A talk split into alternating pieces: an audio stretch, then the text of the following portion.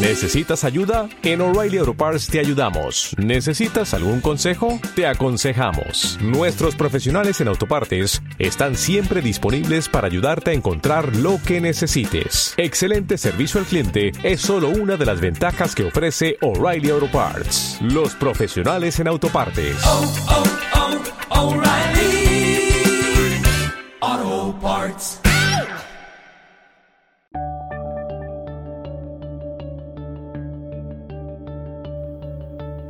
Buenos días, buenas tardes y buenas noches.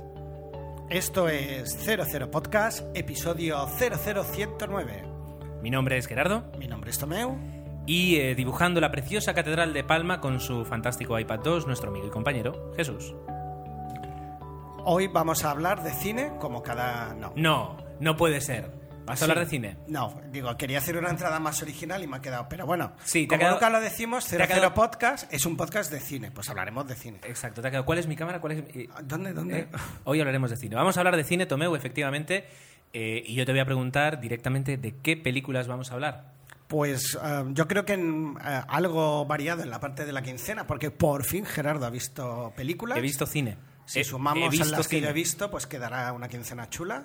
Bueno, eso lo tendrá que decidir de todas formas la gente que nos escucha, porque nosotros podemos pensar que es chula y luego ser un churro de sección. Luego creo, y digo creo por lo que me ha dicho Gerardo, que cometí el error de recomendar una película para hablar en el episodio, que era Los últimos tres días. Los próximos tres días. O lo- sí, los próximos tres días, dirigida por ya un mítico en 00 Podcast, Ha- Hazlo con él. Paul Haggis. Paul y Haggis. interpretada por Russell Crowe. Los que estaban durmiendo con el Paul se han despertado. Seguro, seguro. Porque que hay sí. gente que lo escucha por la noche, es verdad. Un Eh, saludo a los que ahora mismo lo estáis escuchando en la cama. Y como eh, pues mm, nos- no nos hemos puesto de acuerdo en ver demasiadas películas y esta quincena no ha dado para ir demasiado al cine, al menos por mi parte, sí he podido ver películas, pero no en el cine, Que aparte la cartelera no está muy bollante. ciertamente. Bueno, hay una que se nos va a escapar de la cartelera, pero yo quiero comentar que es El mundo según Barney. Ah, sí, Esa, a ver si, si la encuentro. Bueno, pues la cuestión. eh, vamos a hablar como película solo de una, pero vamos a dar un poquito de cancha en la quincena y así vamos a alargar un poco. algunas Eso, noticias. que tenemos algunas noticias y 14 comentarios eh, de- que habéis dejado en el podcast, pues yo creo que va a dar para, mm, an- intuyo, 57-59 minutos. Fíjate lo que te digo. Vamos a ver después, cuando llegue el final del episodio, eh, cómo, qué es lo que ocurre. Hora, hora y media, seguramente. No, no, no, menos. Ya verás, ya verás. Believe me. I believe you. Bueno, pues eh, nos dejamos de tonterías, hacemos una paradita y comenzamos.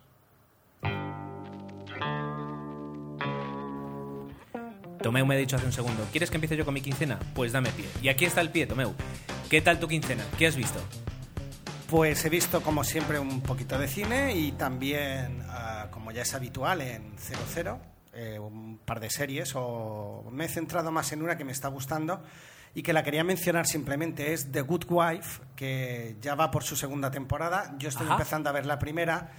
Y bueno, está interpretada por los que erais fans de Urgencias, pues por la secretaria, perdón, por la enfermera que era novia de George Clooney. Entonces es la Vale. absoluta protagonista y es una, bueno, una abogada que su marido es eh, ex fiscal, que es metido en la cárcel de forma, no sabemos si merecida o no, y, y nos irá contando de forma autoconclusiva sus vivencias en un bufete de abogados y lo que sería la trama que irá surgiendo a lo largo de la temporada, pues es el descubrir un poco los motivos eh, o- por los que fue a la cárcel este, el fiscal, su marido, y, ver un- la, la situación que eso eh, a ella le provoca. También tiene ahí un componente psicológico. La verdad es que está bastante bien llevada y como suelen hacer los eh, dramas en Estados Unidos, pues que están muy, muy entretenidos. Y la verdad es que es una buena combinación porque de vez en cuando ves una película, pero la duración de las series americanas, que son 40 minutos, creo que para días de mucho trabajo que llegas a casa cansado, son fantásticas. Eh, la ¿Qué verdad es que además bueno, tiene bastante, tenido bastante éxito, yo creo, la, la serie y, y actoralmente, como tú dirías, es, es bastante fuerte en ese aspecto. Qué bonito.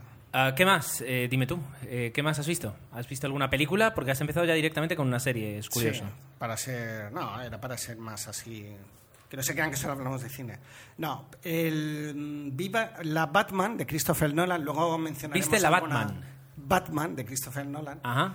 Interpretada Ah, por Tom Cruise. No, exacto. Estuve haciendo pausas continuas, sobre todo hay un par de escenas ahí hacia el final, y me pareció verlo entre brumas él estaba allí con una camiseta de- del Batman de Tim Burton. Con lo cual, ah, no os riáis de mí, pero creo que sí, que sí, que en el último, el próximo Batman que se estrena creo en abril del 2012 o el, del, o el año que viene, aparecerá ah, Tom Cruise, ya veréis. Bien. Tened bien. fe. Bueno, fuera coñas, la verdad es que me apetecía volver.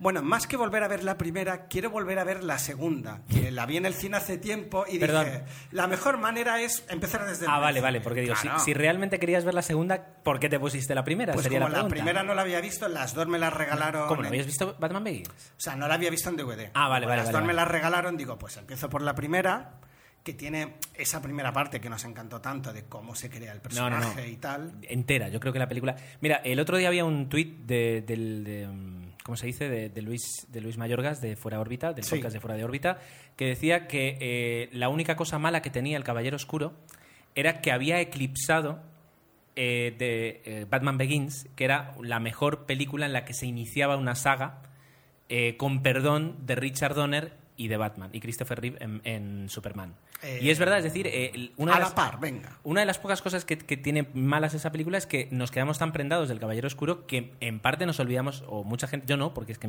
para mí Batman Begins tiene, tiene un, es espectacular, pero mucha gente se olvidó un poquito de Batman Begins y en ese aspecto tenía toda la razón, eh, Luis. Saludos si nos escuchas, Luis. Y nada, pues la idea es ahora, en esta próxima, no sé si esta quincena, este mes, es ver la, la segunda parte. Bueno, una recomendación que a mí es una película que me gustó, pero la puse el domingo en casa y éramos cuatro, mi mujer y unos amigos. Y a mí me gustó y al resto no, con lo cual eh, ahí queda. Eh, se trata de Tamara Drew, que es una película dirigida por Stephen Frears y es una comedia pues muy muy del estilo británico y la verdad es que está a mí me, me entretuvo bastante. La premisa es divertida, ¿no? Estamos en uno de estos pueblos típicos perdidos en, en la, en la montaña donde hay una especie de agroturismo donde ah, van escritores a inspirarse. Es dirigido por un escritor de renombre y su mujer y un poco se establecen esas diferentes relaciones que, ah, bueno, pues que van a surgir a lo largo de, la estancia de estas personas. La verdad es que la película está bien, tiene ah, un humor que no, no es a mí me parece que no es chabacano, con lo cual es bastante de ironías y, y quizás eso es lo que no debió gustar a, a mis amigos y a mi mujer, pero yo la verdad es que pasé un rato agradable, ¿no? Y el personaje de ella, pues también, que es una chica que está de muy buen ver, pues yo creo que está, creo que es Gemma Arterton, Gemma Arterton, sí. protagonizada por ella y la verdad es que está bastante Que bien, lo hace bastante bien. Deberías recordar que fue Chica Bond en Qu- Quantum. Efectivamente, efectivamente. Ahí está. Un papel bastante cortito, pero, pero bueno, interesante. Esta tiene ese pequeño, no diremos cameo, sino papel. Yo la recomendaría, pero también es justo decir pues que no gusta a todo el mundo. En este caso fue un 25% de la audiencia, con lo cual es, no sé si es mucho o poco. ¿Qué más? ¿Alguna película más nos has traído? Eh, Sí, otra película que la verdad es que fue curioso cuando la vi, no recordaba si la había visto o no, y es uno de estos regalos que te dan los periódicos y dices, ah, pues mira, ah, me regalan, bueno, creo que eran 0,50 la película y era Reglas de Compromiso, que está dirigida por William Fredkin, pero lo importante son sus protagonistas, que son Samuel L. Jackson y Tommy Lee Jones. Y es una de estas típicas películas de juicios de guerra. ah, el, bueno, el, ¿cómo sería? El antecedente más inmediato sería uno de los nuestros, de, con Tom Cruise esta vez sí y Jack Nicholson.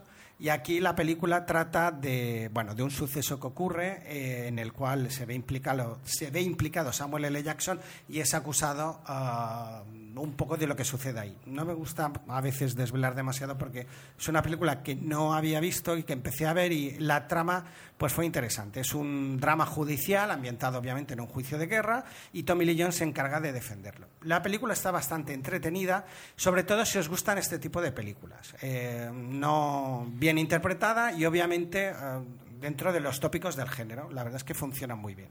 Por eso la quería traer, porque la verdad es que me gusta. De todas formas, es, cada vez es más complicado la típica película de abogados eh, sacarle algo original, ¿verdad? Sí, esta ya tiene sus años y yo creo que de- debe venir a lo mejor a rebufo de, de Algunos hombres película. buenos. Sí, he dicho uno de los nuestros y era algunos hombres buenos. Es que- que lo estaba pensando y digo, no, esta no es. que Algunos Hombres Buenos es un peliculón, perdón, uno de los nuestros es un peliculón, pero en este caso me refería a Algunos Hombres Buenos. Ya me parece que he fastidiado algún comentario ya de 00 o igualmente me lo vais a hacer. Es típico de Tomeo esto de, de estos errores, pero lo importante es darse cuenta a tiempo. Muy bien, eh, has acabado, ¿verdad? No, pero Ah, bueno, todavía si no. quieres- si no, no, no, venga, no, ¿eh? dale, no, no, no, dale. la puedes dejar ya si quieres. La última. Ah, no, no, pues sí que las he dicho todas. ¿Ves? La última es que era. Es la- que yo estoy la- mirando el guion. Tienes to- no, los últimos tres días, pero claro, es la que vamos a utilizar. Ya, para ya, si- da- esa la ten- si quieres la hablamos juntos, si quieres háblala tú. Los próximos. Los próximos, sí. Los. Yo creo que los últimos tres días es eh, la, la precuela. Y los próximos tres días es la que han hecho. La verdad es que. mm, bueno, ¿Qué? digo que, que empezó un poco espeso, pero ya. Ya, No, me, no, iré, te- ya me iré saltando. ¿eh? Tú te vas soltando, sí, ya lo sé. Sí, por eso grabamos cada dos semanas, para que tengas tiempo de, des- de- des- desespesarte. Y si lo dejamos a tres, hacemos una encuesta. ¿A tres qué? A tres semanas, cada tres. ¿Uno cada tres semanas? Claro. Iba a ser tan complicado de controlar. Este lunes no, espera, porque Pascua por en medio. Sumando sí. 333. No, no, no. Me van a llamar el vago de 00. Bueno, venga. Ya, bueno. Sí, bueno, pues ya. eh, vamos allá con vamos allá con mi quincena. Esta vez sí tengo quincena y hoy os traigo dos películas. Eh, también estoy viendo series, Community, impresionante. Si no la veis, la tendríais que. la Me tendríais encanta que te des el pie tú solo. Muy bien. Eh, sí, yo es que estoy, Fantástico. como estoy tan acostumbrado a que no me lo des, a que te lo tenga que pedir, Claro. ¿sabes? Pues ha llegado un momento en que, en que ya lo sé hacer solo. De hecho, ahora tú podrías dejar los cascos aquí, irte a trabajar un ratito Sí, más. estoy por ir al baño, pero casi. También tengo Bueno. que darte feedback, como tú has hecho ahora mientras mirabas el móvil, con lo cual mola. Eh, lo, lo interesante ahora de, de- de estas pullitas es que eh, más de una vez tú has ido al baño y yo también he ido al baño mientras el otro hablaba. Sí, pero estas intimidades solo las podemos contar en algún episodio especial, me parece. No, Bueno. no creo que sea el momento ahora. Vale. Muy bien, pues estábamos hablando de cine, que para eso nos pagan, y estábamos hablando de mi quincena. Una película, para mí, una película buena y una película mala. La Oh. buena, El detective cantante. Rara donde las haya. Rara, muy Pero rara. rara. Pero rara, rara. O sea, si me dices que la, que la- la filma David Lynch, me lo creo. Es una película protagonizada al 70% por Robert Downey Jr. eh, y luego le siguen, sobre todo, Robin Wright Penn y Mel Gibson. Que va a hacer, ¿cómo lo explico yo? Que va acerca de un escritor eh, enfadado con el mundo y con muchos traumas, incluso infantiles, eh, que sufre de una compleja y desagradable enfermedad y mientras está en el hospital, la forma de evadirse que tiene es recordando una novela que él escribió acerca de, uno, bueno, de su personaje preferido, que es el detective cantante, que es años 40, eh, 50, mejor dicho, sí, 40-50, y es un detective que además es cantante y que resuelve un caso. Ah, llega un nuevo terapeuta eh, al hospital, empieza a tratarse con él. Ese terapeuta es Mel Gibson eh, con calva Anda. y gafas de culo de, culo de vaso. Y eh, empieza a remover en el pasado, y así como remueve en el pasado, las historias eh, reales de él y la historia ficticia empiezan a mezclarse hasta el punto en el que incluso personajes de la ficción aparecen en la realidad y personajes de la realidad aparecen en la ficción. Él hace un papel muy paranoico, eh, que llegado un momento tiene un punto de paranoico, llegado otro momento baja de paranoico y vuelve a ser normal. Quiero decir, es una paranoia de película tremenda, pero está muy bien. Qué curioso. Y me ha gustado. Ah, la recomiendo. Si después de lo que os he explicado os hace ganas, seguramente eh, os va a gustar. Pero si no tenéis ganas de calentaros la cabeza y de que os cuenten historias muy raras y que además tiene números musicales, Que esto me, me, me, me hace gracia porque el personaje de Mel Gibson me viene a la cabeza el de Tom Cruise en Tropic Thunder. ¿no? algo así, cierto- eh, está, está muy, muy escondido Mel Gibson. Lo ves porque notas algunas facciones, pero está muy escondido. Pues ahí está la película. Es del 2003 eh, y, y es extraña, pero la verdad es que me gustó. Y es una apuesta, podemos decir que es una apuesta eh, complicada y una apuesta arriesgada, por decirlo de alguna forma, y yo creo que, que sale adelante con esa apuesta. Así que desde aquí la recomiendo. La otra película que he visto y que no me ha gustado nada, Hard Candy. Sí. Eh, una película, perdón, una película del 2005 que tiene como protagonistas a Patrick Wilson y a Ellen Page. Ellen Page, la de Juno, la de Inception, etc. teniendo en cuenta que es del 2005, pues aquí esta chica tenía 17, 18 años a lo sumo. Y es una película que me habían recomendado, que me habían dicho que era muy dura, que me habían dicho que era pues, de estas que cuesta ver, porque De tiene, escenas así pues eh, eh, muy complicadas y son dos personajes que, que tienen mucha química. Bueno, la película tiene eso, y es, es verdad, pero es lo único que tiene. Eh, en la trama, lo que sucede en la película es, para mí, tal y como lo, percibí yo, es una burda excusa para poder llegar al punto en el que te van a poner nervioso con según qué escenas en la película. El argumento no se sostiene eh, y los personajes no son creíbles. Es decir, perdón, los actos que van teniendo los personajes, eh, así como avanza la película, hacen que dejen de ser creíbles. Es decir, me creo esto de ti, me creo este otro de ti, pero si ya eh, a la hora y media me estás diciendo esto después de todo lo que ha pasado, pues ya no me lo creo. Entonces eh, llega un momento en que te das cuenta que sí, que, las escenas son muy bestias y que buscan mucho ese plano crudo en el que yo te digo haz esto y tú me dices no puedo hacerlo y se crea esa tensión en la que qué va a ocurrir, qué no va a ocurrir, etcétera, etcétera, etcétera. Pero en lugar de surgir como, como una consecuencia de, de la historia, al revés, la historia es una consecuencia de los hechos que se, llevan, eh, se- se producen en la película. Y no me gustó nada. No, es decir, si me vas a hacer pasarlo mal, si me vas a poner ahí escenas muy duras y, y momentos en los que tienes que apartar la cabeza porque será capaz, no será capaz, etcétera, etcétera, etcétera, si me vas a hacer eso, al menos Házmelo. eh, eh, hazlo bien. Eh, por ejemplo, una película que también tiene escenas muy duras y escenas de decisiones en las que será capaz, no será capaz, eh, es Unthinkable, una película que, comentamos aquí hace pues, tres meses más o menos. Y esa película, eh, lo que acompaña a la película tiene muchísimo más sentido y le da un peso y un significado a eh, lo que está ocurriendo. Es muy heavy, es muy difícil de entender, pero tiene su justificación en el argumento principal de la película. Y en esta, en Hard Candy, pues no sucede. Entonces, mm, bien.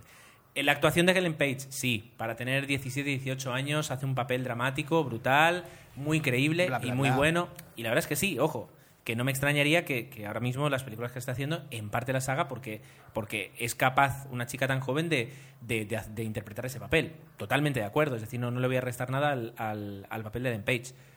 Pero eh, el resto de la película, pues para mí no, no tiene tanto sentido. Muy bien. Bueno. Oye, eh, Habemos perdón, quincena. perdón, ¿eh?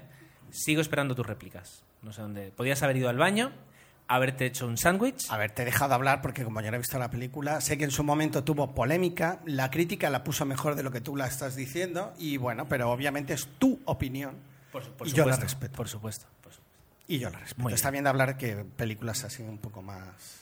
Tomeu, siempre eres el que eh, recoges, vas recogiendo cuáles flores en el campo, eh, noticias para comentar quincena tras quincena. Yo, si os fijáis, casi nunca traigo noticias y cuando las traigo, en realidad, me las deja Tomeu que yo, que yo las comente, pero son de Tomeu. Que perdón. Pero es verdad. Así que, eh, Tomeu, esta quincena, ¿qué nos traes? Bueno, antes de eso creo que deberíamos dar ya paso a una sección que se está convirtiendo en habitual, in extremis, porque nos ha llegado el tuit hoy a través de, creo que era Miquelete, de, bueno, un actor... ah, Por cierto, Actor español catalán, dime. antes de entrar en materia que te ponga la música, eh, Miquelete, ya lo hemos... yo la- ya comentado. Desvirtualizado, me, hemos me lo han desvirtualizado. contado. que para muchos de los que lo escucháis diréis, ¿y a mí qué me importa? A mí Cierto, qué me- a mí qué me estás nada, contando. pero en las Tweet Palma, en las reuniones que se hacen mensuales para reunir a, la- a los usuarios de Twitter de Palma, pues van llegando gente eh, que sigues hace mucho, hace poco, y vas desvirtualizando y los conoces en persona, siempre es algo interesante. Y en este caso hacemos Como mención a Watu Miquelete, el otro día. como Watu también, que, que estuvo hace, hace dos meses. Y hacemos mención básicamente porque eh, Miquelete es de las personas que seguimos eh, desde hace más tiempo y, y nunca lo habíamos desvirtualizado, así que bueno, eh, perfecto, eh, encantado de conocerte. Bueno, igualmente, eh, siguiendo mi línea de despistes, fue, ha sido a Barralet. Miquelete también nos aporta noticias, obviamente, el Barralet. que ha dado hoy la... Efectivamente. Que a Barralet pues le tenemos que venir una tweet, a ver si se anima y viene. Muy bien, pues eh, vamos con, con esta melodía que ya es de sobra conocida. El cine muerto con tu Meufiol. Pues la noticia, no sé si ha sido hoy mismo, estamos grabando viernes o ayer, pero es el fallecimiento de un actor, Alfred Luchetti, que a lo mejor por el nombre pues no lo conocemos tanto, pero en Cataluña sobre todo ah, triunfó en series como Poble Nou y Nisaga de Poder, que ya son míticas ¿no? dentro de lo que son la cultura audiovisual catalana, y que aquí, ah, bueno, en películas españolas, pues desde Perros Callejeros, Joel Vaquilla, o adaptaciones como La Plaza del Diamante, Últimas tardes con Teresa, pues fue un actor de bastante prolífico. Sí que se puede calificar ah, de secundario de lujo y la verdad es que ah, es el típico actor pues que ha ido haciendo su carrera. Tiene, si, mi- si miráis su filmografía, mogollón de películas, aparte de su resurgir luego en las series. Y, y es eso, actor pues que ha- han contado con él grandes directores y que siempre ha dado ah, siempre ha dado la talla. Yo cuando he visto el tuit, obviamente dices Alfred Luchetti, no lo sé, pero luego vas, buscas la foto en, en Google y tal y dices, ostras, pues sí, te das cuenta de que, pues mira, uno de esos actores que hasta que no fallecen, pues parece que no, no te acuerdas de ellos, ¿no? Y era, bueno, este pequeño homenaje que solemos hacer en esta sección y que fue llegar a ser presidente incluso creo que de la Academia de Cine de Cataluña, con lo cual era una persona bastante, bastante conocida. Y que yo tuve la suerte de ver, y es un, lujazo, cuando aquí en Mallorca se estrenó la obra de la teatralización de la película El Verdugo de Berlanga, en la cual salía pues con Juan Echanove, él hacía pues de- del padre o de suegro de Juan Echanove, con lo cual pues mira, también tuve la oportunidad de verlo actuando y los tres, los tres actores de la, de la obra eran, estuvieron fantásticos. Y fue premio Max por esta obra, además, en 2001. Descansa en paz. Descansa en paz.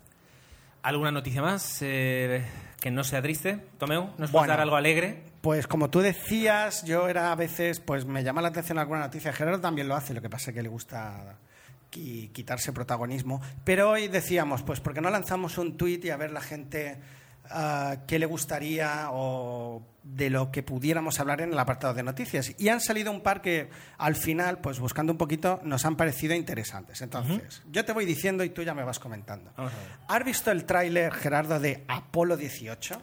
He visto el tráiler de Apolo 18. ¿Qué te parece? Habría que quemar esa película. Según, eh, perdona, el tuit ha sido de Epinmira, arroba Epinmira. Eh, habría que quemar esa película y que jamás se estrenará. ¿Por qué no ha vuelto el hombre a la luna? Es muy sencillo. Porque es muy caro. ¿Tú crees que, bueno, eso, la típica película ah, claustrofóbica ambientada en, en el espacio y tal, no tiene no, a mala ver, pinta? a ver, a ver, ahora en serio. La verdad Eh, es que el tráiler está muy bien cuidado. La muy película como, como película de género de terror, y en este caso original, porque es terror espacial de alguna forma, eh, ah, vuelve un poquito a los clásicos, a las películas de marcianos en ese aspecto, claro. de lucha entre hombres y marcianos, etcétera. Eh, eso está muy bien y, y me parece entretenido.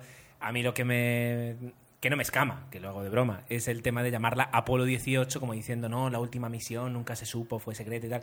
Que tiene un rollito ahí que mezclar el programa Apolo con lo que para mí significa, exactamente. etcétera, Yo etcétera. creo pues- que es un poco tramposilla en ese sentido. banalizarlo en ese aspecto, bien.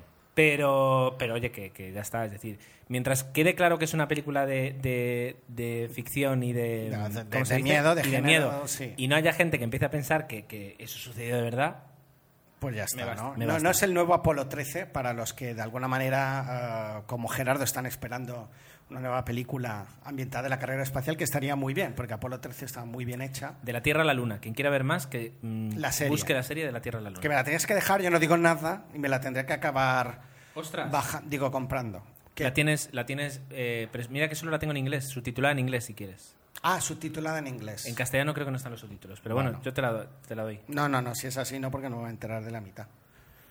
Bueno, ¿qué más? Nos había a través de Lechuk un Twitter en el que se hablaba un posible remake de Los pájaros, que quien no lo sepa, pues es una película de Alfred Hitchcock. Y bueno, de alguna manera mm, es de los primeros ¿no? que convertían las fuerzas de la naturaleza en elementos del mal. ¿no? Venía a ser una crítica de lo que estaba, se estaba convirtiendo la sociedad en aquella época con el consumismo e ir bueno, invadiendo las ciudades, etcétera, etcétera.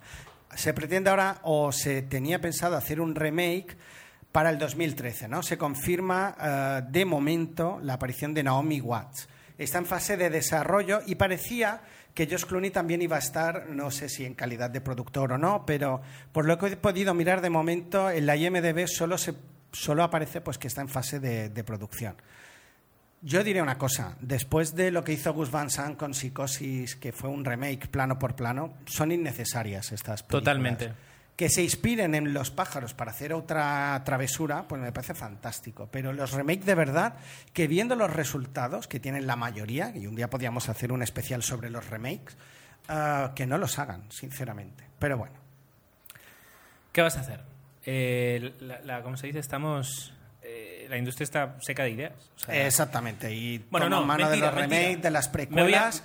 Y, luego, ahora, luego en un momento hablaremos de los reboots, pero- ¿no? Que se han puesto ahora de moda. déjame- La industria no está seca de ideas, ideas hay muchas. Lo que no Es hay, verdad. lo que no hay es valentía para poner películas buenas en cartelera y, y se tira a lo que se cree que es. O sea, prefiero eh, ganar un millón que arriesgarme y poder ganar 10. Eso es lo que hay. Y tienes toda la razón, sobre todo cuando Estados Unidos es una de las mayores productoras de series de ficción con una calidad en sus guiones espectaculares, con lo cual ah, ideas hay. Lo que pasa que muchas veces, pues, lo- como tú bien dices, y le doy la razón a Gerardo, pues falta muchas veces la, la capacidad de arriesgar. Bueno, siguiendo.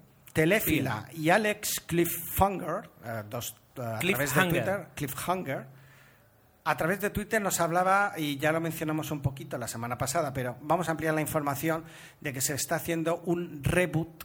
Reboot quiere decir volver a empezar, volver atrás, iniciar la saga de Superman.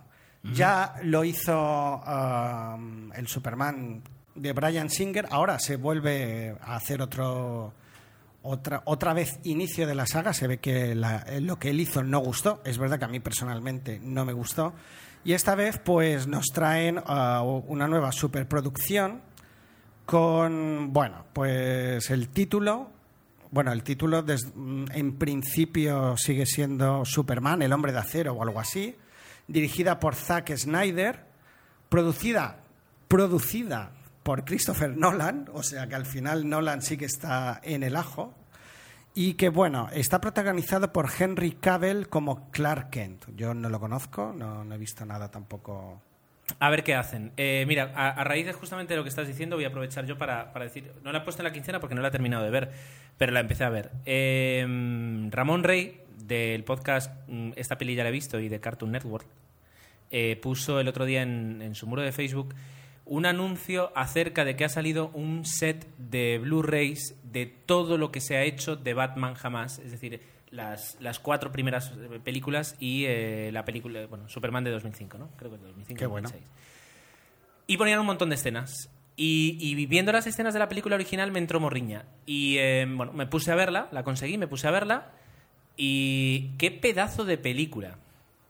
Hay que verla, eh, de hecho te voy a invitar a que la veas otra vez desde cero y que la, la, la hemos comentado ya alguna vez. ¿no? Superman. Sí, la comentamos no hace demasiado. Pero hace- yo la suelo ver una vez al año, pues la tengo muy, yo muy reciente. muchos años que no la veía eh, y la vi desde el principio y que tranquilamente los primeros 40 minutos apenas ocurre nada, No, no. pero van poco a poco presentándote hechos aislados, personajes, eh, como si fuera una novela, que las 100 primeras páginas pues prácticamente no te cuentan nada, solo te presentan los personajes.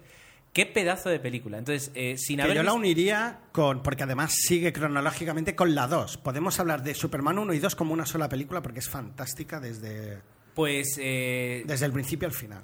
ya te digo que, que me pareció espectacular y que superar eso es muy complicado. Y Christopher Reeve en versión original gana y es Superman. O sea, es que Sí, no- para sí, mí no hay Es otro que Superman que no sea no Christopher hay Reeve. otro, no. Es espectacular. Entonces, ánimo con el, con el reboot. Si está Christopher Nolan detrás produciendo, pues podemos tener una garantía de que se, se puede tomar en serio. Parece, ¿vale? parece. Pero, pero ojo con Christopher, con eh, Superman de, Christ- de mm, ay, Donner, de Richard Donner, porque es espectacular. Bueno, que, que nos va a encantar. Lois Lane y Sammy Adams. Los rumores, o parece que están confirmados, que Kevin Costner y Diane Lane harían de los padres de, de Superman. Y obviamente sí que va a tener esta parte y recupera un poco el espíritu de que comentabas del Superman original, pues la ambientación al principio de cómo se crea el personaje, que normalmente parece que es lo que más gusta cuando una saga comienza, evidentemente. Bueno, y además, eh, noticia de última hora, y no te rías de mí, aparte de que el malo va a ser Lex Luthor, Lindsay Lohan, de Herbie Torero, va a protagonizar a... eh, parece ser que puede hacer el papel de mala. Igualmente está en fase de casting, ¿no? Me encanta porque como esta mujer ha estado en la cárcel recientemente y luego ha hecho esta película de Machete, pues la mujer todavía tiene que ir haciendo castings por la vida. A mí ese dato no me aporta nada, pero ahí lo dejo. Bueno. Herbie, Herbie Torero. Herbie Y- Torero, gracias. Bueno. ¿Alguna más noticia? Dos cositas más, ya lo dejamos. Te digo que le falta, a esta sección tuya le falta ritmo, ¿eh? No, no, pero es que no me ayudas nada, Gerardo. Estoy llevando hoy yo el podcast y si quieres ya lo edito. No, si no te importa.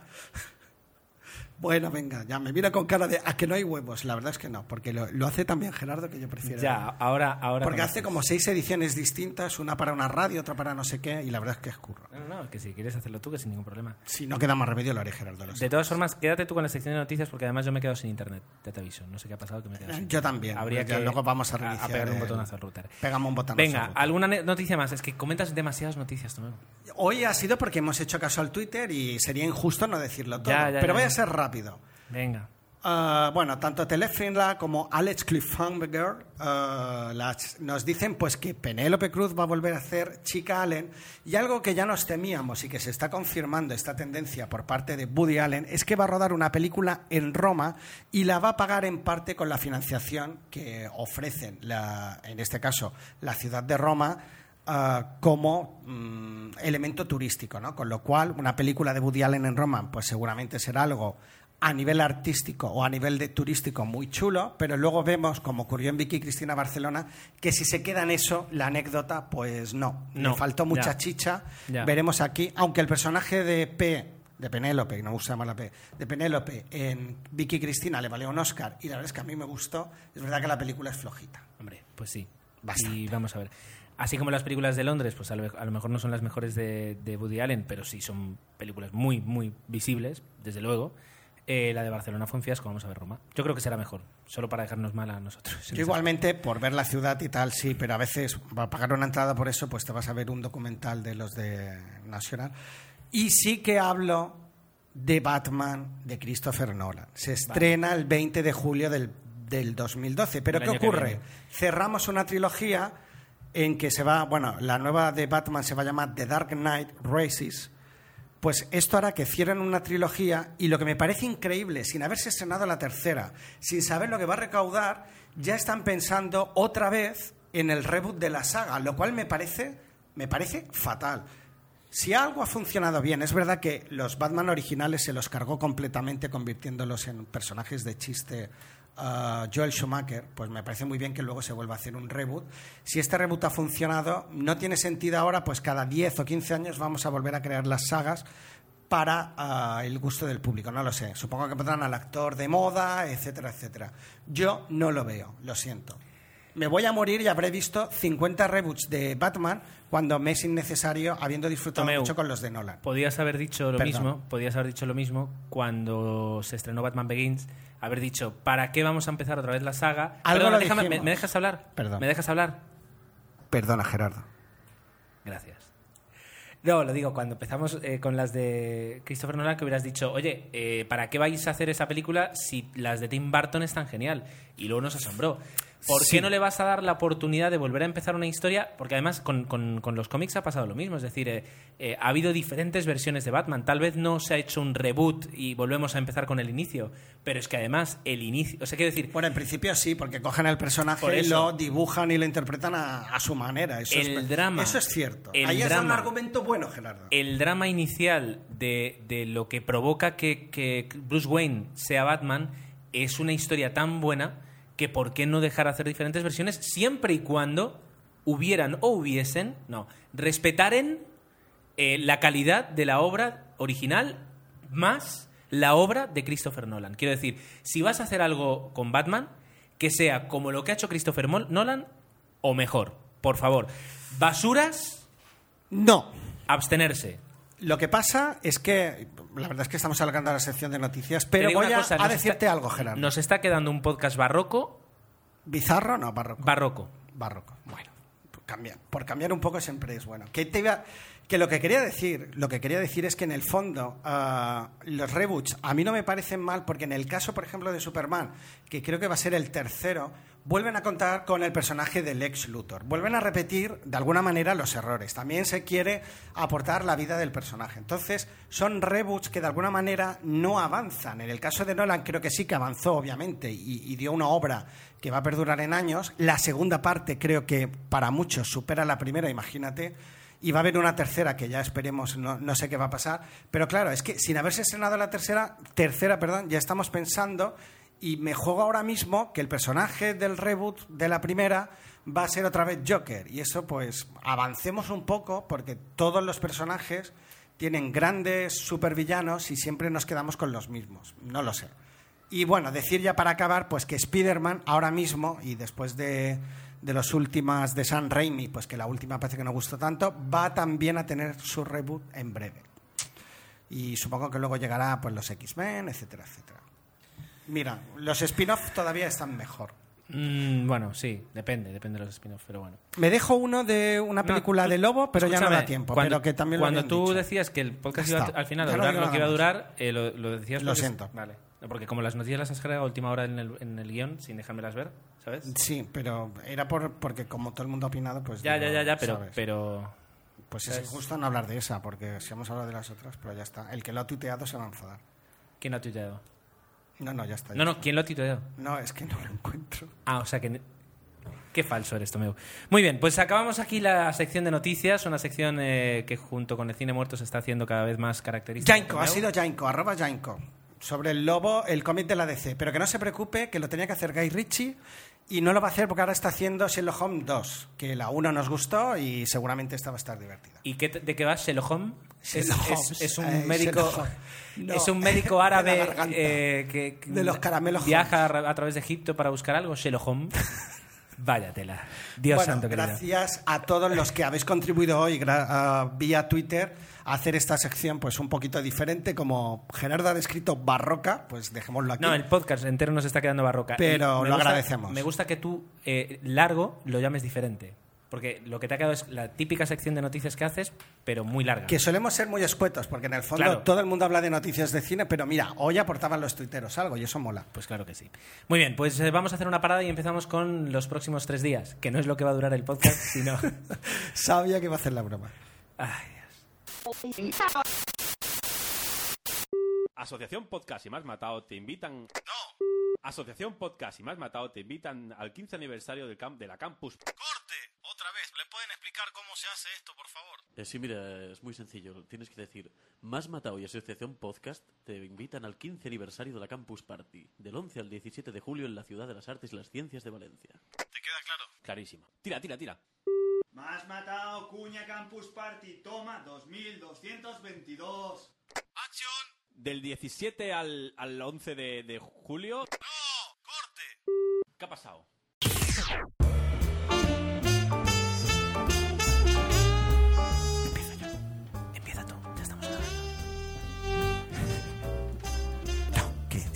Que ya estamos grabando, que ya estamos grabando. Que digo, empiezo yo en el sentido de que te pido perdón por la recomendación y ya te dejo hablar a ti. Venga, empieza. No. Ah, Perdona, Gerardo. Perdonado. No, a ver, eh, a principios de semana siempre es Tomeu el que, el que tiene que enviar el mail de cuándo grabamos, porque, porque a mí se me pasa, la verdad. Los últimos los has hecho tú, ¿eh? Los últimos dos sí, pero los otros 80 seguramente tú. Eh, y entonces dijimos, bueno, vamos a grabar el viernes, tal, de películas, ¿cómo vas? Estas cosas habría que, cuando terminamos de grabar, decir, venga, para... antes lo hacíamos así, cuando teníamos más ilusión, no más ilusión, sino cuando éramos más joven y la relación era más, más, más, más nueva, decíamos, terminamos de grabar y decíamos, Eh. oye, la próxima quincena, ¿de cuál hablamos? De esta y de esta. Y teníamos dos semanas para ver la película. Entonces, a veces cuando llegamos y decimos, no, es que ha sido una semana muy complicada. No, lo que pasa es que nos hemos puesto de acuerdo el martes para grabar el miércoles y en tres días no hay quien vea una película, la misma película juntos. tiempo. No da tiempo. Entonces, eh, la cuestión. Dijo, ¿por qué no ves mm, los tres días que ya está en alquiler, que es una película de Paul Haggis y Russell Crowe? Que tú dices, Paul Haggis y Russell Crowe. Oye, Que por aquí pasó un poco sin pena ni gloria, es verdad. pero que dices Paul Haggis y Russell Crowe. Quiero decir, es Paul Haggis y es Russell Crowe. Y dices, eh, bueno, los próximos tres días. Y yo me fío a pies juntillas, no sé para qué, de lo que me dice Tomé, le digo, venga, sí, tiramos Venga, con esa dale. película. Nada, la cuestión es que, eh, nada, lo consigo, tal, la- me la paso al iPad para poderla ver tranquilo, me pongo a verla. Y no me ha gustado. Pero los DVDs caen en el iPad No, yo es que utilizo una programita fantástica que se llama Handbrake. y Que lo- te lo pasas al iPad. me lo paso al iPad. Pero ¿cómo? ¿El DVD de...? Cojo el DVD, extraigo el- la Eh, película en el- vale, vale, es verdad, y, sí. y lo veo. Ya está. Y ya, ya lo he borrado porque era- me ha quedado en 1,4 Pasa gigas. que yo lo he hecho alguna vez y, y, mm, también depende de la suerte porque a veces no se ve, puede ser. A mí me ha fallado alguna película. No, corazón. La primitiva depende de la suerte. Ripear una película, si eres bueno, sale siempre bien. Yo, la verdad es que en otras cosas no sé, pero esto se me da bastante bien. Ya, no ya. siempre es una cuestión de códex, ¿eh? O sea, que no todo tiene que ver con un buen ripeo, pero bueno, ahí lo Si dejo. tienes el VLC no es cuestión de códex, es cuestión... Perdona, pero el- hasta el VLC falla en iPad. Hasta el VLC, Hasta el VLC si falla. tú codificas una película en MP4, da igual, ¿no? Estamos hablando de cosas técnicas que no vienen a cuento. La cuestión, vamos a hablar de una película eh, que, como dice Tomo, pues ha pasado demasiado sin pan ni gloria. Yo creo que también en parte es porque no, no se hizo un marketing muy fuerte. Es una película del, eh, del 2010 y se llama, aquí está traducida además literalmente, Los próximos tres días, The Next Three Days. Que hay que decir, antes de seguir, que es un remake y quizás de ahí viene un poco la- el poco éxito que quizás ha tenido en cartelera. Un remake del 2008, con lo cual es una película que, que- que ya se estrenó en Francia, se titula Purel, ¿tú qué está? Por él. Pugel, Por ella. fantástico Gerardo, Significa- dirigida por Fred Cava- Caballé y bueno, tiene eh, la pequeña anécdota que está protagonizada por Vincent Lan- Lindon, Landon, Vincent Landon, que era el exnovio de Carolina de Mónaco, con lo cual es un actor pues que con cierta que solvencia con- con- tienes en que poner Francia. el acento de corazón, corazón. Exacto, sí. Eh, digo Está que exnovio porque tengo la duda, pero digo, al menos si en esto quedó mal no pasa nada porque no nos Aunque se desconoce la, re- la- la relación actual de la pareja, podemos decir que ha mantenido durante tiempo una relación sentimental con Carolina de Mónaco. Qué bonito te ha quedado. Vale, venga, va. Bueno, pues eso, que es un remake. Y que curiosamente ah, ahora está rodando otro remake, Paul Haggis, que es, ah, y te va a encantar esto, Zelda 211. Con lo cual, Habrá pues mira, ver. dos remakes seguidos, no sé hasta qué punto este buen hombre ha perdido un poco ese pulso que, que en Crash, por ejemplo, le, le supimos ver. Tendríamos que. Yo tendré que ver antes Zelda 211, que todavía no la he visto. No la he visto, no, no la he visto. Con los ojos como platos me dejas. Pues sí, la tengo que ver. Lo mejor del año pasado. Bueno, que hablamos un poquito de los próximos tres días. Sí, perdona. Vale. ¿Ves? Hoy estoy más hablador yo que tú. Sí, sí, sí. Eh, lo que pasa es que además desde hablador estás espeso. Entonces, eh, te tengo que aguantarte por dos veces. La cuestión, los, no, los, ahora en serio, los que yo a Tomé lo quiero mucho, que aunque me meta con él, ¿sabes? Claro, sí. lo, lo hago en broma. Lo hago Es que esto de en tener el broma. micro mojado con las lágrimas a veces es complicado. Nada, los próximos tres días, eh, protagonizada al 80. 80-85% por Russell Crowe, eh, el 15%, re- el, el 10% restante Elizabeth Banks, eh, que hace de su, de su ¿Esposa? Y luego ya el 5% del, del- el conjunto de secundarios, que la verdad es que tienen muy poquito de secundarios. Que incluye a su hijo, el Que el personaje hijo, del hijo. El, el hijo no es un personaje, el hijo es un extra que cogieron. Que a veces molesta. Vale, que es en plan, córtate el pelo. No, ahora en serio, vamos a ver. ¿De qué va la película, Tomo? ¿Lo quieres decir tú? Lo, que- mm, lo digo yo. La película es muy sencillo. Es un matrimonio feliz, eh, el de Russell Crowe y Elizabeth Banks, con su hijo. Perfecto, no hay ningún problema. Y un día a ella la detienen, la acusan. Que todo esto prácticamente ni se ve. O sea, te, dejan lo justo, porque la película no va de esto. La acusan de haber asesinado a su jefa, cuando justamente ese mismo día había tenido una bronca muy fuerte con ella. Eh, todas, absolutamente todas las pruebas indican que ella es culpable. De hecho, eh, vas, a, vas a estar toda la película con esa duda, porque, porque no es el objeto de la película, saber si ella es culpable o no. Eh, la cuestión es que le, la sentencian a cadena perpetua y ale, para adentro, para, cárcel, para la cárcel. Ah, la, pa- la papeleta que se queda Russell Crowe de su mujer en la cárcel, mantener al niño, eh, pues es muy dura. Seguir con Russell- su vida, Seguir con su intentar- vida, intentar progresar La apelación para que ella se salve y ella, poder sacarla. o sea, él intenta todos los medios legales para conseguir que se revise el juicio, que se tengan en cuenta pruebas que no se tuvieron, etcétera, etcétera, etcétera. Lo pierde todo. Y ya eh, no queda más que hacer que, pues, ella va a estar toda su vida en la cárcel. Y eh, en el momento en el que él encara eso, él se da cuenta de que él está dispuesto a hacer cualquier cosa para que eso no suceda y decide hacerlo. Decide hacer todo lo que esté en su mano para eh, conseguir que, que su mujer no pase el resto de su vida en la cárcel.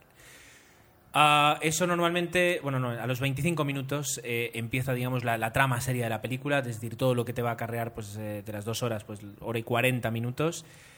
Y eh, está bien, la historia que te cuenta está muy bien, es entretenida, eh, pasa, no se te hace lenta, eh, pero... Bueno, al principio quizás sí, te diría que un poquito lento. Mm, No, en realidad para mí, fíjate todo lo contrario, es demasiado rápido porque todo sucede muy rápido y te dejan enseguida ya con la situación en la que comienza la película. Ahora, eh, ¿por qué no me ha gustado esta película? Básicamente porque es una película de sábado por la tarde, telefilm, es decir, la historia es la típica historia en la que un marido hará todo lo que está en su mano, bueno, lo que acabo de decir, ah, se desarrolla apoyándose en la torpeza de, de Russell Crowe. Russell Crowe es un actor que fíjate que normalmente, o sea, eh, con, además con el, actor, con el historial que tiene, no delictivo, pero policial, eh, no te meterías con él en un restaurante, no le obligarías a pagar una botella de vino que hace no más quiere. de bonachón, de buenazo. Pero tiene una capacidad increíble para hacer de, como por ejemplo en Una mente maravillosa o en El Dilema, eh, para hacer de torpe, de inseguro.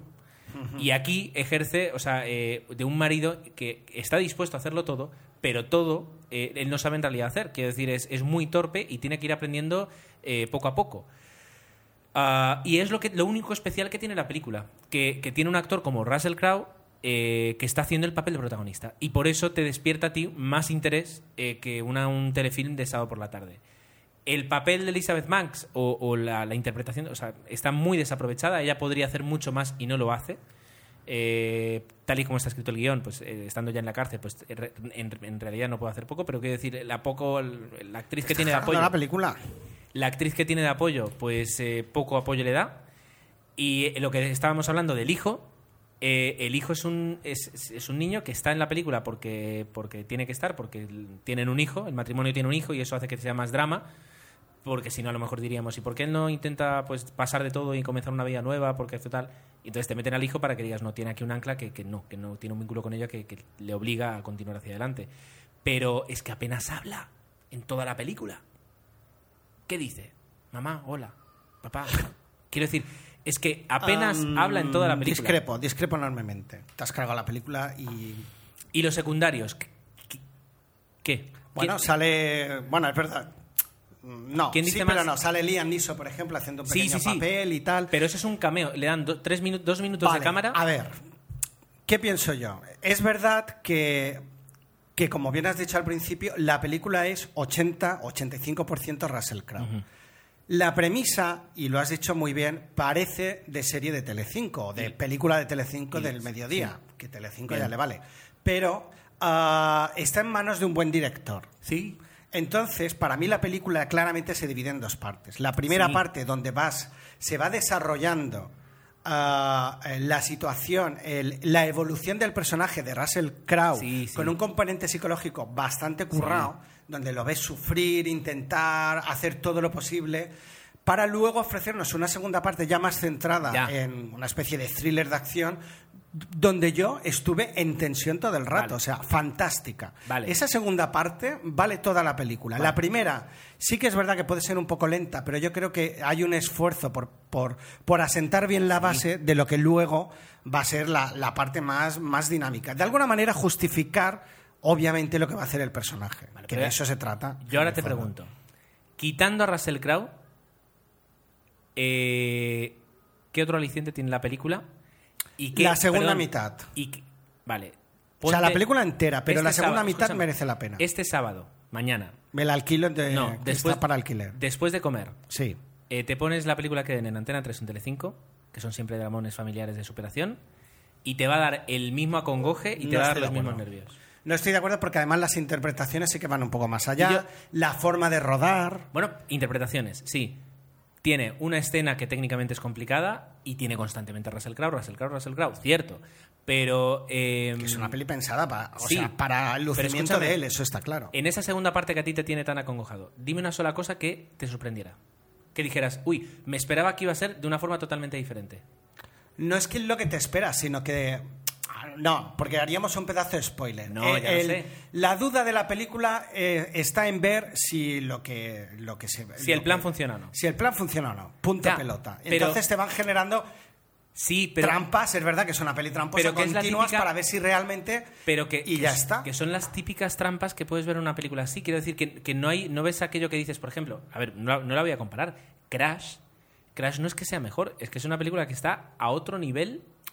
Es verdad, Total. porque además tiene un, una- un guion bastante complejo, es verdad. Aquí el guion es más lineal, más plano. Quiero decir, a pesar de que empieza con un pequeño flashback. Te la voy a comparar bueno. con una película que no tiene nada que ver y sin embargo, con una situación muy parecida, alabamos. Y es Gran Torino. Gran Torino dijimos, es la típica película de sábado por la tarde, eh, pero el hecho de que esté Clint Eastwood dirigiendo e interpretando el papel hace que se convierta en una gran película. Eh, ¿Por qué? Porque la forma en la que se tenía de rodar, los tiempos, eh, los diálogos e incluso eh, luego la interpretación de, de él, eh, la convertía en una película que te, que te- que te conmovía.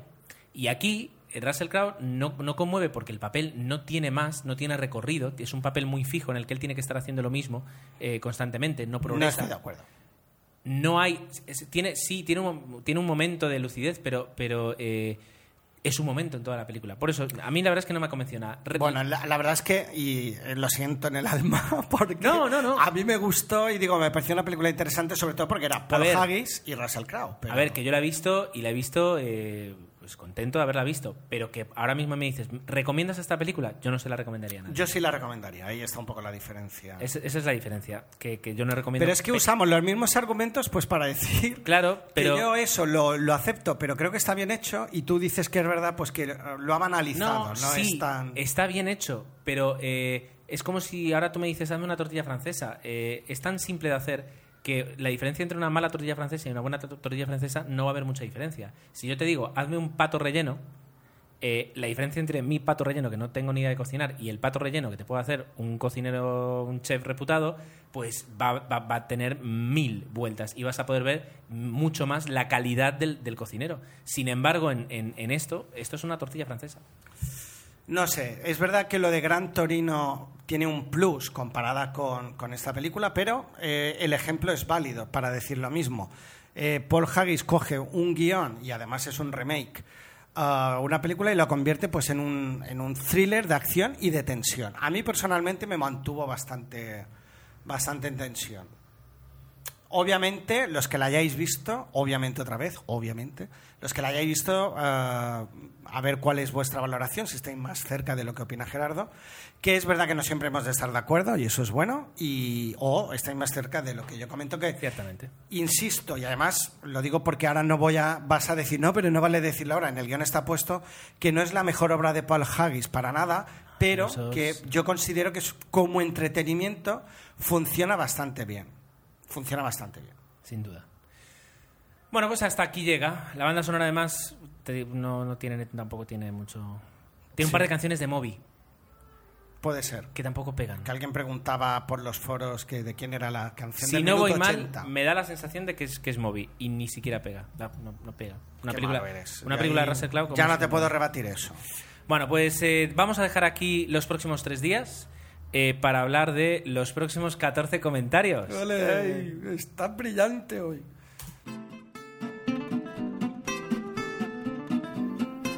Pues como decíamos, han sido bastantes y muy ricos y muy interesantes los comentarios que hemos recibido en esta quincena en 00 Podcast y vamos a empezar con el primero. El primero de esta quincena se lo ha llevado, parece un premio, Fernando de Lugo, que dice que se le ha hecho corto el, el episodio. Es verdad que el último pues eh, era más corto de lo habitual, yo creo que le faltaban ahí unos 20 minutos tranquilamente, pero bueno, este yo creo que me da la sensación, ahora estamos en 59, este ya va a estar casi casi en la hora y cuarto.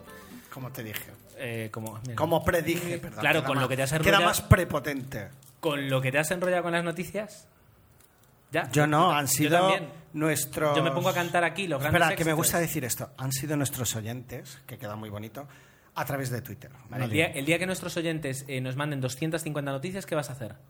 No, bueno, no lo sé. Vale. No lo sé. Bueno, pues decía Fernando de Lugo que se le ha hecho corto. eh, Pero yo os quiero, ¿eh? Gerardo no, pero yo sí. El cartel, no, tú, tú dices que les quieres, pero lo que sentimos es diferente. No, ahora en serio. El que, bueno, nos comentaba que sobre Destino Oculto, que le pasó un poquito como, como, como, como a nosotros, es decir, que... que Sí. es que- fue por tu valoración. Que, Eh, que me, que me voy a decidir a verla.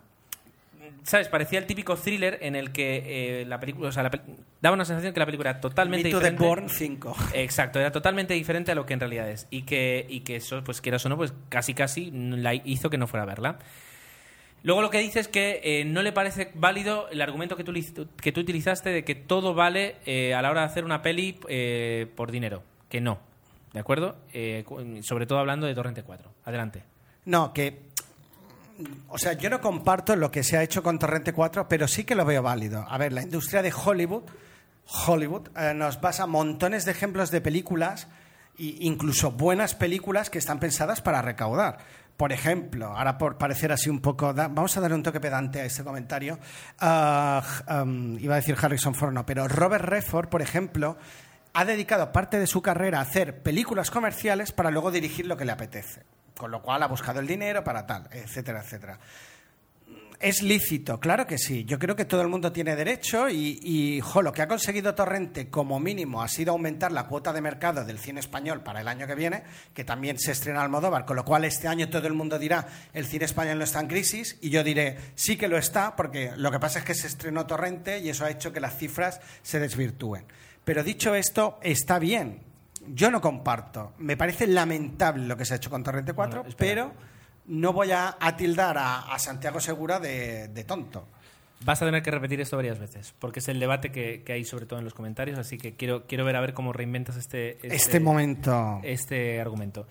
Gentín eh, dice que, un comentario que nos hace a escala, eh, a escala técnica, que a Tomeo se le escucha flojo, eh, que es si le estamos boicoteando. La respuesta de Gentín es él se boicotea a sí mismo. Ahora mismo está grabando sin cascos porque va, porque va de macho y Ay, y acabo de hacer ruidos con un papel. va de macho y se cree capaz de grabar sin cascos. Luego va moviendo. Mira, yo también, por ejemplo, puedo hacer así, ¿no? Y entonces voy hablando y me alejo, que es lo que hace que Tomeo constantemente. O se queda a esta altura y habla pues 20 minutos a esta altura y entonces eh, ahí está. ¿Ves? Ahora mejor. Sí, pero estoy chupando el micro, me parece. Es tu micro, por eso, asqueroso. por eso nunca compartimos el micro. Por eso Me siento como es- Josemi a veces con estos comentarios. Por eso ese es tu micro y este es mi micro, ¿vale? Y nunca compartimos la espuma. Sí, menos mal. Eh, bueno, pues eso, que sepas que es el que se boicotea. Dice que eh, si se es, o sea, el, argumento que lo utilizaba acerca del tema de Torrente es que si se es honesto con el espectador, es decir, si te lo están diciendo, vas a ver una peli que es 100% comercial, que van a aparecer famosos, no esperes arte en esta película, sino que espera tan solo entretenimiento que se pueda hacer eh, una película mm, pues solo por el dinero Él lo ha hecho y es verdad que no se esconde. y que es una película de Santiago Segura y en ese aspecto que no nos puede sorprender. Es decir, el- es muy raro que alguien salga de Torrente diciendo yo me esperaba algo mucho más elaborado y no tan comercial. Eh, es muy raro que vayas a ver Torrente 4 y salgas con esa idea. Entonces, en ese aspecto sí que hay una sinceridad de- del, del director para con, con los con los espectadores. Sí. Y por último decía que el 3D en Torrente está por estar, que se hizo en 3D por hacerlo en 3D, y que el problema es que ahora mismo se están haciendo películas para el 3D y no para la historia. Es decir, eh, decían ah, que parecía ya un- una, una demostración que él vio de pequeño en, Expo- en la Expo 92. Es decir, que de repente es todo para impresionarte, de, oh, impresionante lo que es el 3D, lo que es el 3D, pero que no te está aportando nada para la historia y que parecen vídeos de presentación. Por último, y además ponía como ejemplo en una de las últimas películas de Nicolas Cage, de, de alguna forma lo resumen, Nicolas Cage antes molaba porque el Nicolas Cage de... de mm, Aprendiz de brujo. No, No. Del, ladrón de la- el del ladrón de orquídeas eh, hace una pedazo de interpretación y es verdad, hace una pedazo de interpretación. Continuamos con Telefila, Tomeu. Bueno, am, se sintió, dice, eh, si me sentí... Eh, vale. Vamos a dice explicar... Teléfila que a raíz, es que me hacía gracia Vamos a el explicar, comentario, que vamos a a explicar lo que turista... pasa. Vamos Bueno, a explicar lo que pasa. Por ejemplo, los dos últimos episodios, el resumen de los comentarios para sacarlos bien los ha hecho Tomeu. Entonces, ¿qué pasa? Como lo escribe, lo ha leído Tomeu y lo escribe resumiéndolo Tomeu. Cuando lo leo yo, Claro. me encuentro un poquito más perdido. Esta vez el resumen lo he hecho yo. Entonces, claro, para, yo lo tengo clarísimo, pero a To- a Tomeu le cuesta más in- in- in- interpretar lo que yo he escrito. Pero no es que no, no pasa nada más. Adelante. Bueno, me decía que hacía la duda de Tomeu si me sentí engañado, o sea, yo, ah, porque me olía el final de, de, de- de Tourist. Del turista. Bueno, claro, tú ves la película con cierta así curiosidad, sabías que ibas a ver algo así en plan tranqui, pero claro, si sumas dos y dos te das cuenta de que, de que esto es así y al final resulta una pena.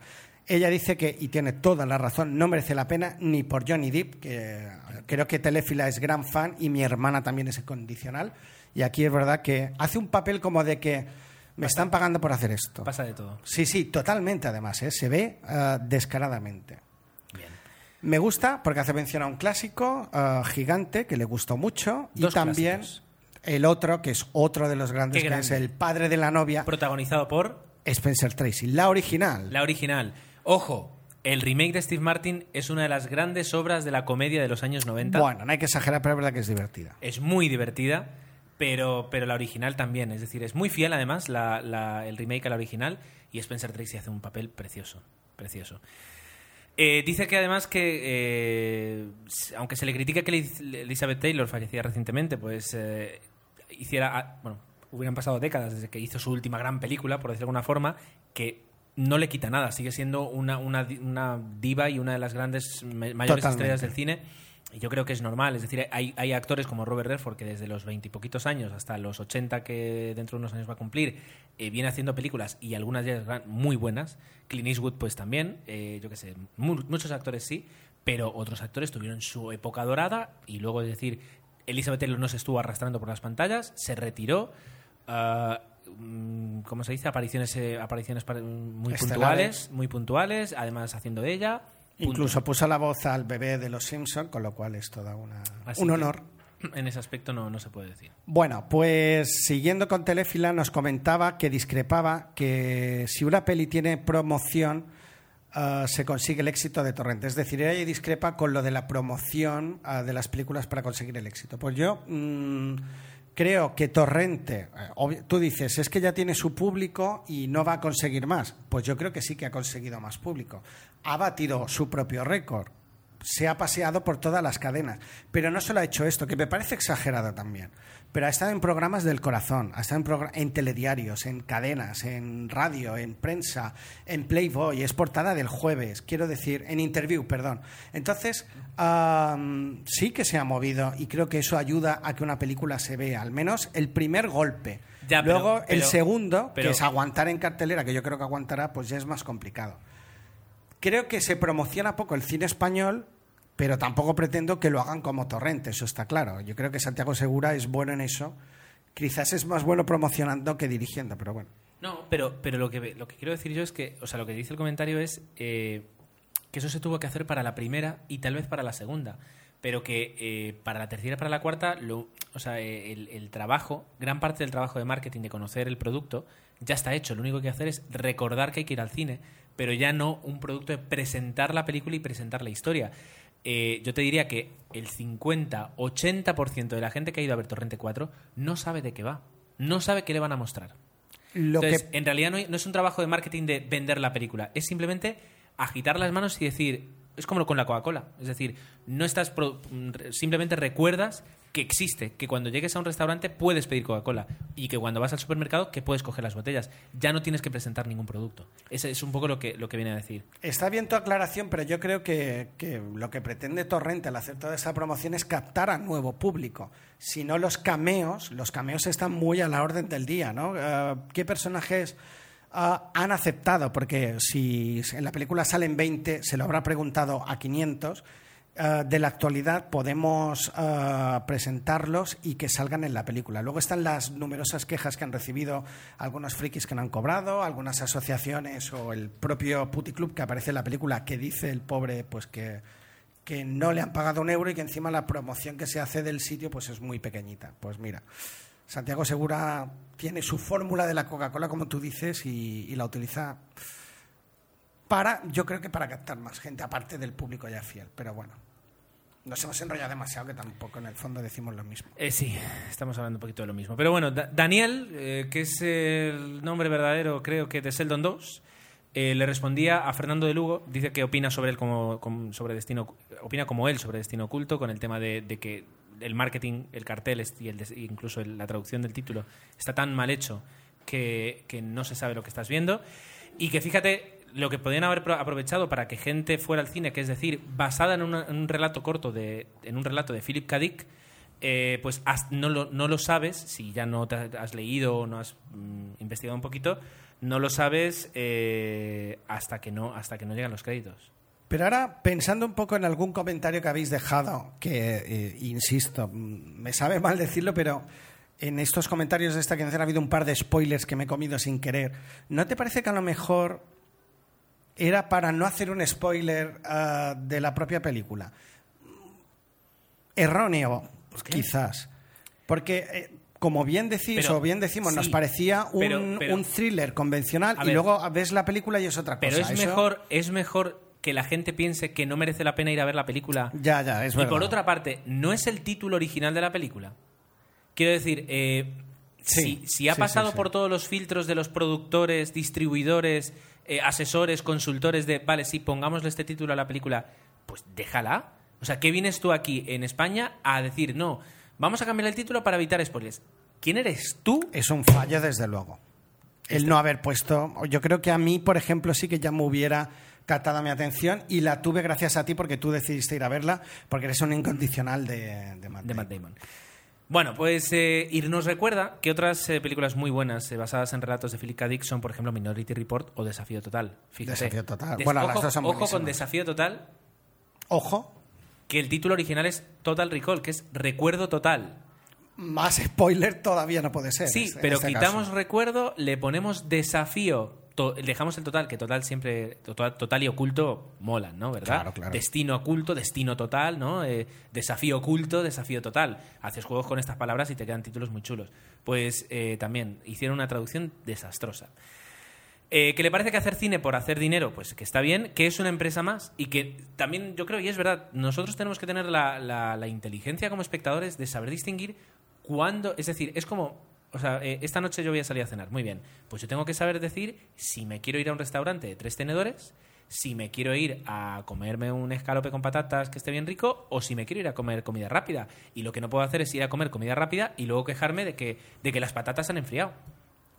Totalmente de acuerdo. Yo por eso cuando la quincena anterior ah, me planteaba la crítica de Torrente 4, ah, uno decía, pensaba para mis adentros, no, pues la voy a poner a parir porque no me ha gustado nada. Pero me parecía injusto, porque yo, como tú bien dices, iba perfectamente, tenía perfectamente claro lo que iba a ver y eso es lo que vi.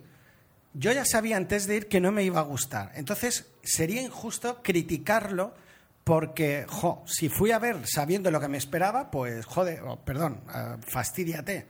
Y en ese caso, si a ti no te gusta la comida china y te vas a un chino, es lógico que no te vaya a gustar. Y ese chino puede ser, pues, un, un buen restaurante, pero bueno. Ya está. Si es que no, no, Eh, no- Quería hacer una comparación como tú, Gerardo. Gracias. Mm, lo has hecho bien, ¿eh? Gracias. Te, acaba bien. Venga, vamos con más, eh, con más comentarios. Tenemos el de Fernando de Lugo, eh, que defiende un poquito lo que estaba diciendo de que no sirve, de que no, no sirve de hacer todo por el todo.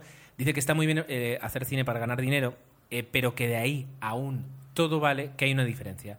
Eh, que de- y es verdad el argumento, se hizo en la, en la época del destape. Se empezaron a hacer películas simplemente para llenar salas y lo que se hizo fue de no arruinar, pero bajar muchísimo el nivel medio de calidad de la industria del cine de España. Claro, no la arruinó, se consiguió, ¿verdad?, dinero y el, el término españolada pues fue perjudicial y ha costado quitarlo. Inten- interesante. Dice que, es, que a lo mejor es ide- idealista, pero que cree que de mm, en una obra mm, ar- que tiene capacidad artística, llamémoslo así, que tiene capacidad artística, siempre se tendría que intentar hacer un buen producto.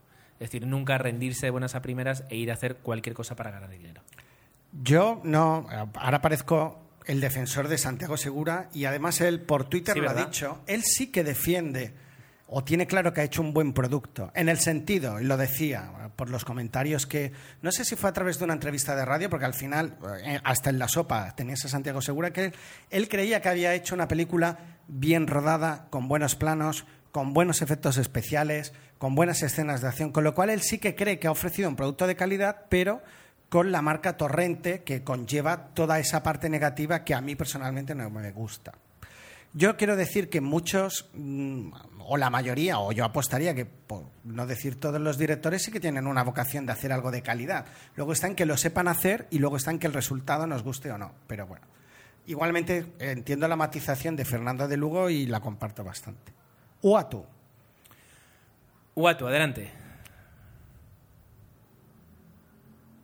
Bueno, ah, perdón por la pausa, creía que lo ibas a hacer tú. El No, adelante no. quería decir que lo hacía yo. Vale, vale, sí. ¿Tú borras estas pausas al final? Eh, a veces sí, esta seguramente no porque no me acordaré, pero, Claro. pero a veces sí.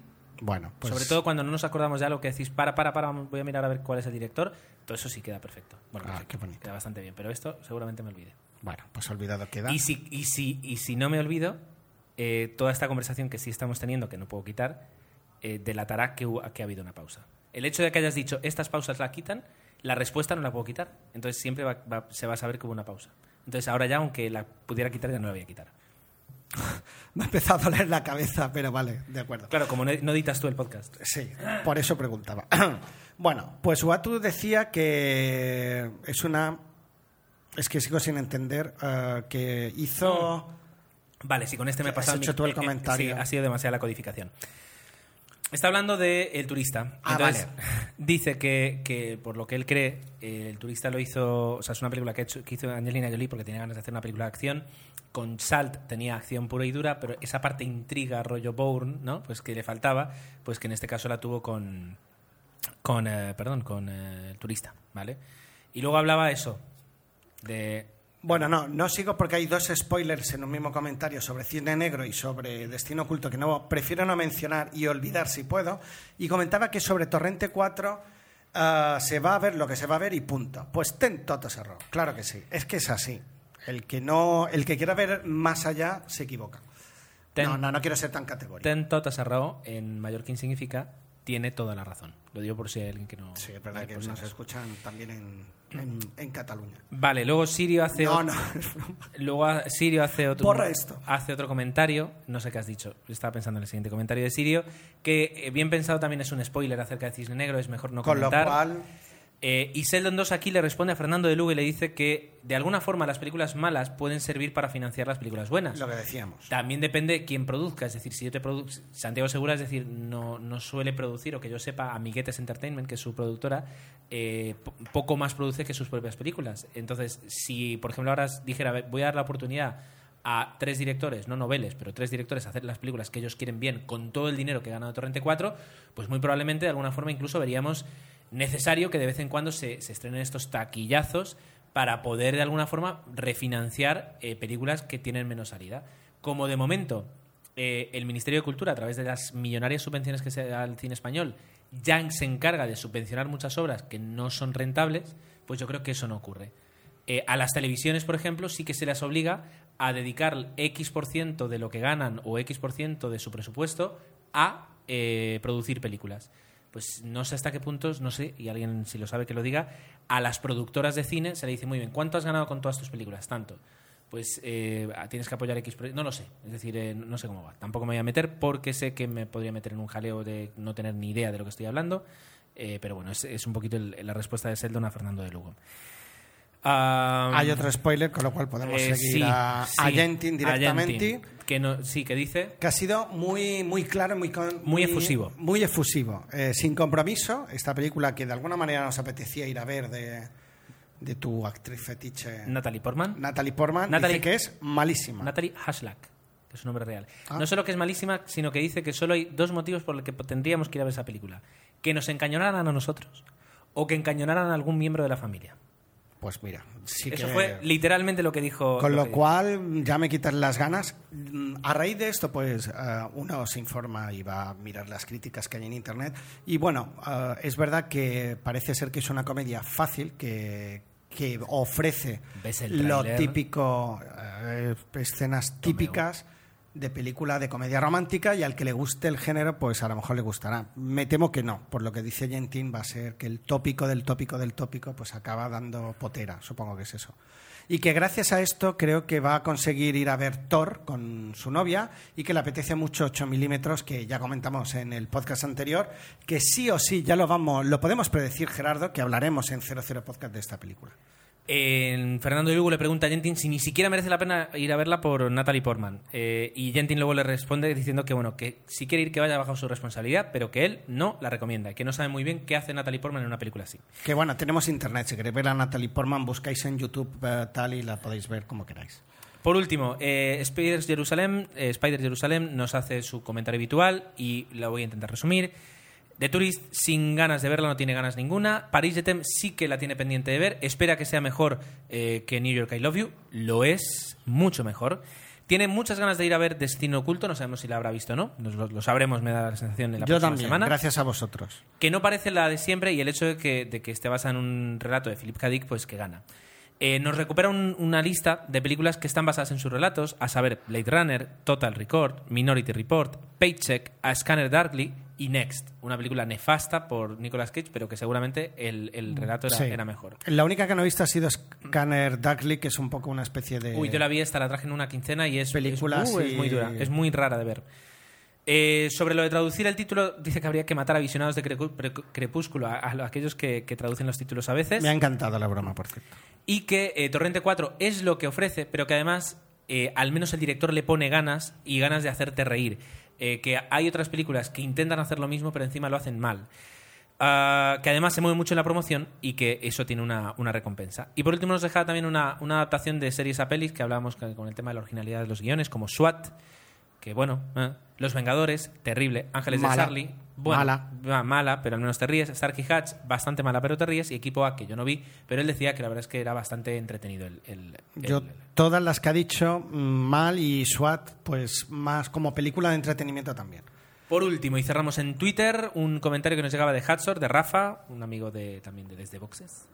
Pues que comentaba que no habíamos hablado de ninguna peli de John Ford, y es verdad, y de otros muchos directores, y que nos dejaba un par de recomendaciones ahí de- del director. Pues estaría bien de verdad y a- ir hablando, a lo mejor no cada quincena, pero de clásicos, como antes decía Teléfila Gigante o El padre de la novia, pues son películas de toda la vida que ah, es un acierto seguro eh, el que el ver os tiene que gustar, porque son películas clásicos de toda la vida. Pues sí que merecería la pena.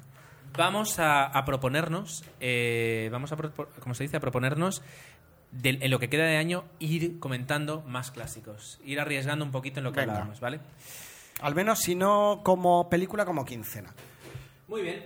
Que Pues- hoy has, has hecho muy bien lejos del Sí, sí, sí, sí, me he dado cuenta.